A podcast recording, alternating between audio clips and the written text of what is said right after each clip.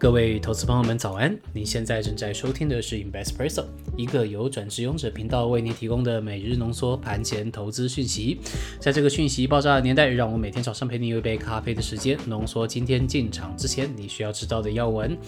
好的，那今天的时间呢是二零二二年的三月二十五号，礼拜五。今天的精选新闻部分，我们与您分享的是金管会调查外资的一个情况，请您听到最后，诶，或者是说可以到礼拜天再回来。我跟 Julie 呢做了一期吐。槽的一个影片，我们到时候可以一起来聊聊这件事情。OK，好，那我们的独家课程《七个投资习惯》也在 Pressway 平台上面上线了。其实，如果您有买过任何线上理财课程的话呢，你就会知道，大多的理财课程啊，都是直接用流水账的方式灌给学生，很难读又很难吸收。在加入课程以后啊。版主的教学呢，就是把一大堆的流水账丢给您读，然后呢，再跟你说，读完流水账之后要学会各种的技术分析、价值分析，这样不少的学生们呢，其实都望而却步。那其实呢，跟大多的课程不同，我们非常反对用流水账的方式来教学，我们会强迫我们自己精简化的表达。用专业报告的方式把精华呈现给您，因为呢教的人不辛苦的话，诶，就是学的人辛苦了。好，那欢迎您到 Press Play 上面搜寻七个投资习惯，或是点击描述栏的链接做参考。好的，那先跟您报告一下台股的行情。那先看一下大局的一个局势，台股呢昨天基本上跟着整个雅股震荡走跌，电子金融呢普遍都回档了啊。那航运的卖压也是蛮重的。观察一下盘面上的资金的话，可以看到是零星的船产，哎，还有中小型的个股是有一些买盘进驻的，这个呢带动了加权指数的跌势收敛。那贵买指数呢也是在午盘之后突然急拉。那我们观察一下三大法人的资金变动，可以看到，哎，外资卖超的是二十九亿元，投信哎转为投信转为卖超了哦，转为卖超十八亿元，哦，终于没有买了。这次的投信啊，它买超又创了历史记录。啊，这应该是史上最长的这个连买，是连三十六买了哈，连三十六买，这三十六个交易日呢，总共买超的金额呢是八百六十三亿元啊，投信真的是辛苦了，用力的接住这个外资丢过来的刀子。啊，没关系，金管会呢可能或许应该会帮你们报仇的吧。OK，好，那等一下新闻的部分再跟大家报告。那自营商的部分呢是小幅买超零点四亿元，三大法人合计卖超四十七亿元。那指数部分的话，加权指数是下跌三十二点，收到提现。贵买指数 OTC 呢是上涨零点八四点，收实体的红 K 带下影线。新台币的部分呢是收在二十八点六元，是贬值零点零五元。那贬值的趋势方向并没有改变，请大家持续关注台币的升贬，这跟资金的动向非常非常相关。好，我们再关注一下族群的部分。强势的前三名分别是贸易、百货、化学、生技、医疗以及水泥。那弱势的前三名呢是橡胶、航运还有纺织纤维。成交比重前三名的话是电子百分之五十三，航运百分之十一，化学、生技、医疗百分之十。好，再来云报告一下昨天晚上美股的一个表现。那先看一下大局的一个局势，乌俄谈判呢仍然在进行当中，但是乌克兰认为啊，两国元首的会面，对这个是必要的，因为这个呢会是解决真正棘手问题的唯一途径。而北约 G7 还有欧盟领袖呢，也在礼拜四的时候召开了峰会。那北约组织呢在峰会之后发表了三个决定，第一个是持续军援乌克兰，另外第二个呢是强化东欧的军力。另外第三个呢是增加北约国防的支出，那美国跟英国呢也会继续扩大对俄罗斯的制裁黑名单，那包含俄国央行的黄金储备，哎，这个也会被列入美方的这个制裁标的。那美国总统拜登也表示，俄罗斯应该要被排除在这个 G20 以外。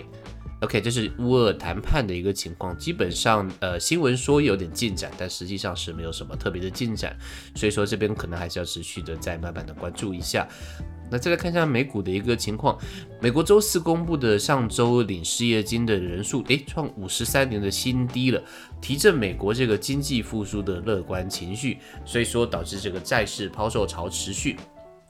在这个 Nvidia 跟 Intel 的领军大涨之下，昨天晚上晶片股的涨势是相对比较强劲的。那观察一下指数的部分的话，道琼工业指数是上涨三百五十点，收实体的红 K，有把昨天大多跌的地方给涨了回来。哦，那斯达克指数的话是上涨两百六十九点，收红 K 带下影线，成功收复了季线。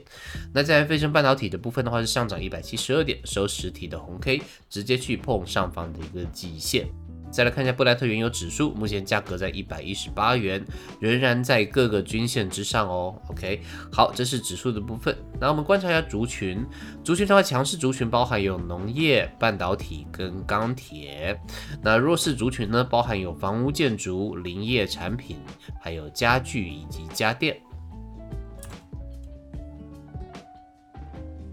好的，那今天跟您分享的呢是金管会查外资疑似出货的新闻。哎，这个事情呢其实蛮搞笑的，这次突然有动作开始做这个调查了。那今天呢我们跟您报告两部分，就第一个是背景，以及第二个是目前调查的进度。那先讲一下背景哈，那立委呢之前在财委会有指控这个外资啊大玩两面手法。一边喊多台积电，一边卖超到货。那昨天传出呢，在金管会的指示之下，证交所有大动作，出动三组人马，了解十家外资券商有出具台积电研究报告之后，他们是不是依照内控的办法来执行？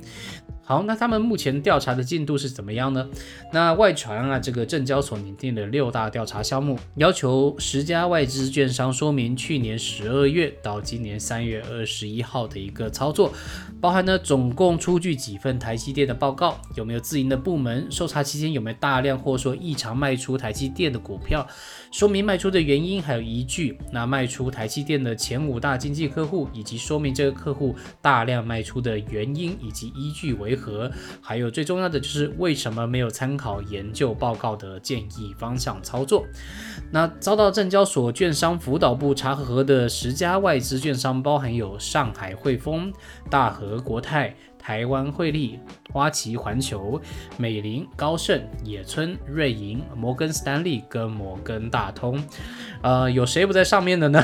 呃，好像基本上都在上面了。OK，好，那政企局的副局长呢也表示，金管会并没有发函给外资，也没有要对外资调查的问题，他们只有请证交所提供相关资料给金管会。那证交所呢本来就应该是要维护市场的运作，所以他们本来应该就要。要有例行性的这个监督跟监理作业，请大家不要太过放大解读。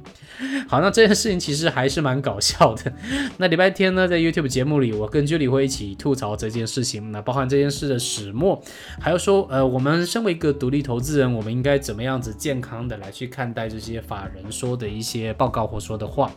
那欢迎大家在礼拜天锁定 YouTube 频道来收看。好的，那以上是与您分享的盘前要闻内容，都是整理引用公开的资讯新闻，不做任何的买卖进出依据。如果您对我们的节目任何建议，欢迎留言告诉我们，一起到我们新开设的 Press Play 平台上面了解我们全面的分析解读。好，那再次祝您今天操作顺利，有个美好的一天以及美好的一个周末。我们礼拜天一起在这边吐槽见，拜拜。